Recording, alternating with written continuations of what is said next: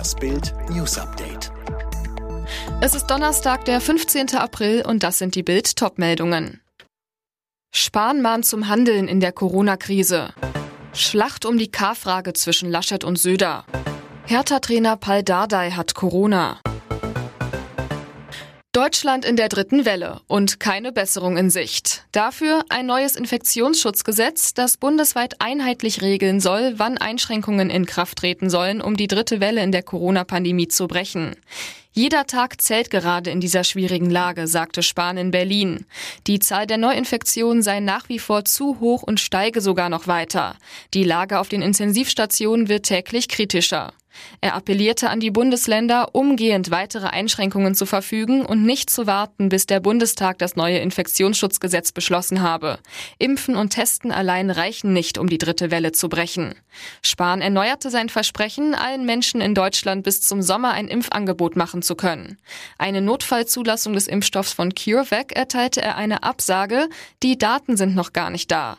Insofern könne man auch keine Notfallzulassung erteilen. Showdown im Machtkampf um die Kanzlerkandidatur der Union. Nach Bildinformationen steht der Streit zwischen CDU-Chef Armin Laschet und CSU-Chef Markus Söder unmittelbar vor der Entscheidung. In den nächsten Stunden muss eine Einigung her, sagte ein Insider zu Bild. Sachsen-Anhalts Ministerpräsident Rainer Haseloff äußerte sich gegenüber dem Spiegel unmissverständlich pro Söder.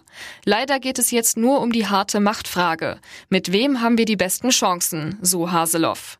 In der Union wird nun der Ruf lauter, die Frage der Kanzlerkandidatur notfalls in der Unionsfraktion des Bundestags zu entscheiden. Wie Bild erfuhr, bereitet der Chef des Parlamentskreises Mittelstand, Christian von Stetten, bereits eine entsprechende Sondersitzung der Fraktion vor und führt hinter den Kulissen dazu Gespräche. Was andere CDU-Abgeordnete zur Entscheidung der K-Frage sagen, lesen Sie mit Bild Plus. Mit 50 Millionen Euro unterstützt die Bundesregierung jetzt die Entwicklung von Medikamenten für Corona-Erkrankte. Laut Forschungsministerin Karliczek stehen einige der Medikamente kurz vor der klinischen Entwicklung, werden also als nächstes an Freiwilligen getestet. Homeoffice und Lockdown machen Einbrechern und Dieben das Leben schwer. Wie aus der aktuellen Kriminalstatistik hervorgeht, sind die Fälle von Wohnungseinbrüchen im vergangenen Jahr um fast 14 Prozent zurückgegangen. Außerdem wurden deutlich weniger Autos geklaut und es gab weniger Ladendiebstähle. Der BAMF-Prozess um falsche Asylentscheidungen endet wohl mit einem Deal. Das Verfahren vor dem Bremer Landgericht könnte gegen Geldauflagen eingestellt werden, hieß es. In dem heute gestarteten Prozess muss sich die frühere Leiterin der Bremer BAMF-Außenstelle unter anderem wegen Dokumentenfälschung verantworten.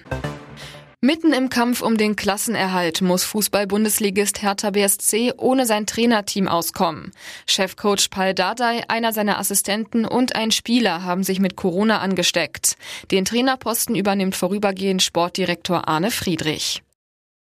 Alle weiteren News und die neuesten Entwicklungen zu den Top-Themen gibt's jetzt und rund um die Uhr online auf Bild.de.